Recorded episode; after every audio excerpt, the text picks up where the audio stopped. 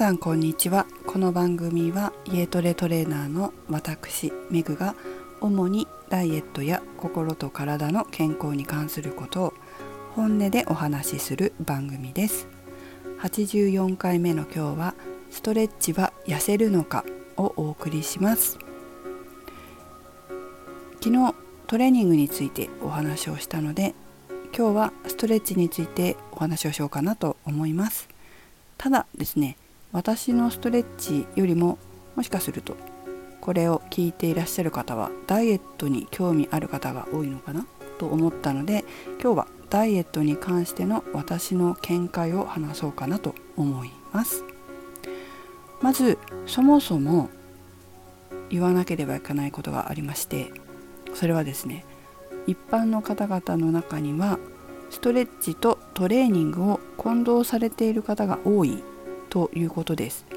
これを混同したまま話をしてしまいますとちょっと混乱が生じてしまいますのでえ今日はここでストレッチとトレーニングの定義を揃えていきたいと思います。まず筋肉には伸びたり縮んだりする働きがあります。でこの伸び縮みの作用で人間の体は動いています。筋肉が伸びる方向に働きかけてあげるのがストレッチ。筋肉が縮む方向に働きかけてあげるのがトレーニングになります。そう私もいろんな相談を人から受けるんですけれども私毎日ストレッチやってます。とおっしゃる方。え、どんなストレッチやってらっしゃるんですか？って聞くとスクワットやってますとか腹筋やってますっておっしゃるんですね。でえ、ー、とスクワットとか腹筋っていうのはトレーニング筋肉を縮める力をつけるものなんです。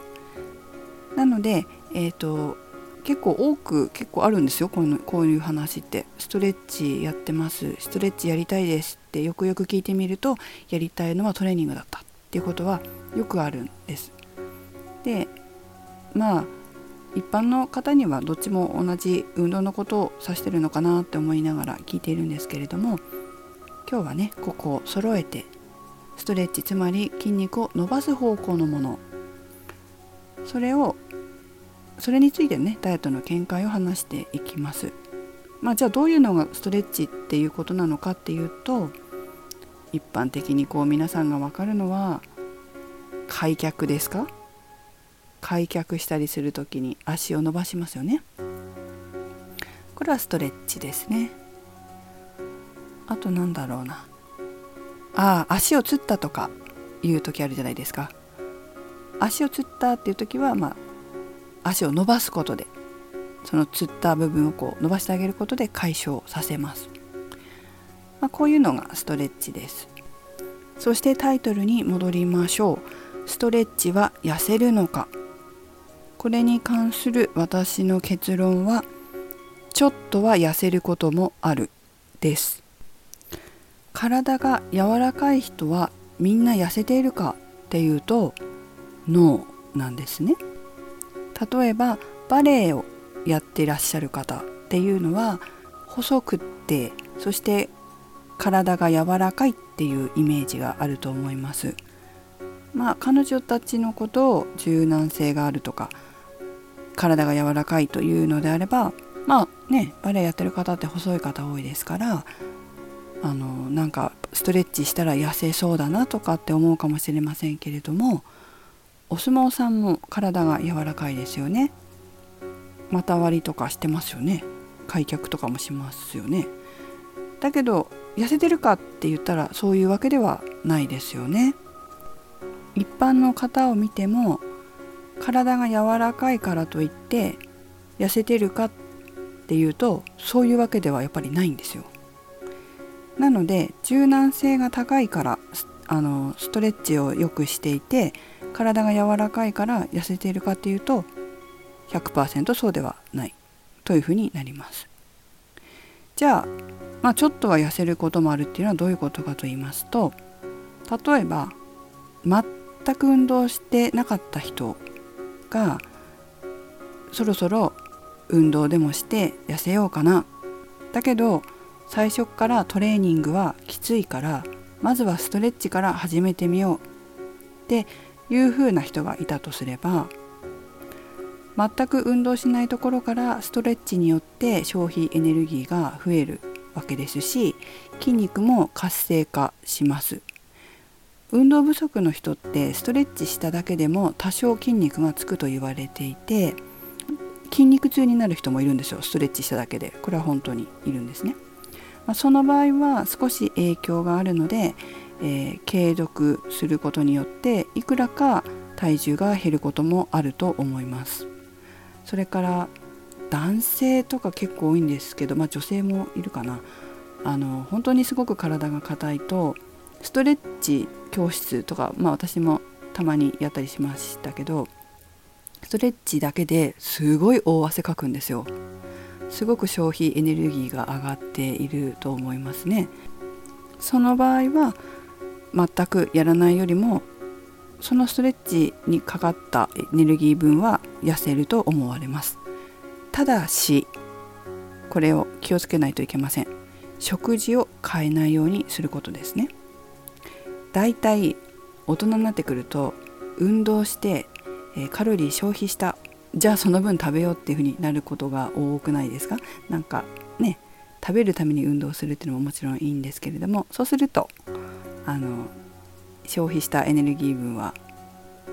パーになってしまいますのでまあ痩せるとしたら食生活は変えないっていうことですね。あもしくは改善する、まあ、本当に痩せたいのであれば食生活も痩せる仕様に変えていくっていうことが大切だと思います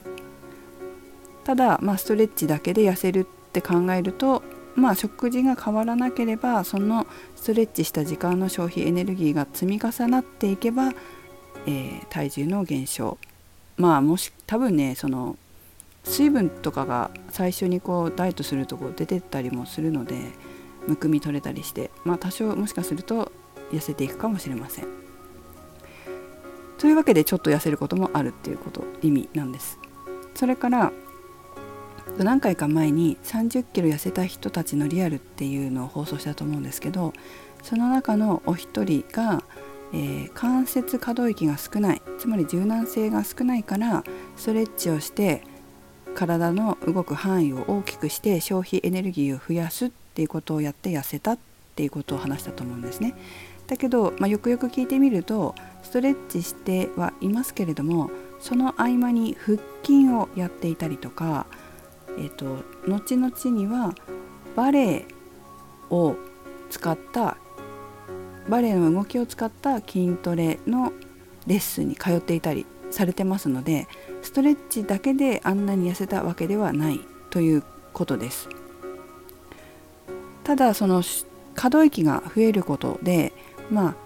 なんだろう筋肉を動かす範囲が増えて体が動かす範囲が大きくなれば確かに消費エネルギーは増えますのでその分は痩せることもあると思います。ただしそれも何度も言いましたけど食事変えなければってことですよ。はい。まあ、このようなことから私はストレッチは痩せるのかという結論でちょっとは痩せることもあるというふうにあの結論付けました。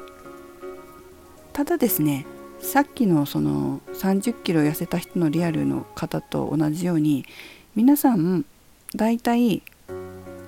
運動を始めて、まあ、最初ストレッチから始めようと思っていてもちょっとね体が慣れてきたり体力がついてきたりすると今度ちょっと筋トレとかし始めるんですよ大体の方が。であの腹筋を途中で入れてみたりちょっとスクワットをやってみたりというふうに運動を増やしていったりトレーニングを取り入れていったりするので、えー、そのストレッチをきっかけに皮切りにダイエット目的の運動に少しずつ取り入れて切り替わっていくっていうことはあると思います。だからストレッチ自体で痩せるかって言ったらまあ限定的かもしれませんがストレッチをうまく活用して痩せる方向に持っていくっていうことは可能だと思います。なんといっても、えー、私のところには運動不足だからストレッチをしたいって言ってくる方がいらっしゃいますけれどもイメージしていることが筋トレなんですよね。あストレッチも思ってるのかもしれないけどやっぱりねそのストレッチしたいと言って何やりたいのかなと思ったらスクワットだったっていうことが結構ある結構というかこういうことはあることなんですよ。なのでまあ筋トレとストレッチは分けて考えなければいけませんけれどもあのストレッチをきっかけに痩せる方向に行くことはできると思います。ちょっとすごく曖昧な話ではありますけれども、まあ、これが私の考える本音ですね。いろんな本にあの本出版すると必ずダイエットに効くって帯とかに入れるんですよなんか出版の方とかがねどうもこのダイエットに効くっていうとみんな本を買うからなんだと思うんですけどそれはあのマーケティングで書いてあるだけってことが結構多いので、えー、ダイエットに効くかって言ったらこれだけでは効かないだろうというふうに大体の本はそうです。まあ、これは本音ですね。だけどそれをきっかけに痩せることもできれば、まあ、運動しなかった方がそれをやることによって消費エネルギーが増えて、え多少痩せるってことはあると思います。はい私の周りは、まあ、ストレッチだけで痩せた方はいないですし、まあ、まあ、ストレッチだけダイエットで指導するかって言ったらおそらくほとんどのトレーナーはしないんじゃないかなとは思いますね。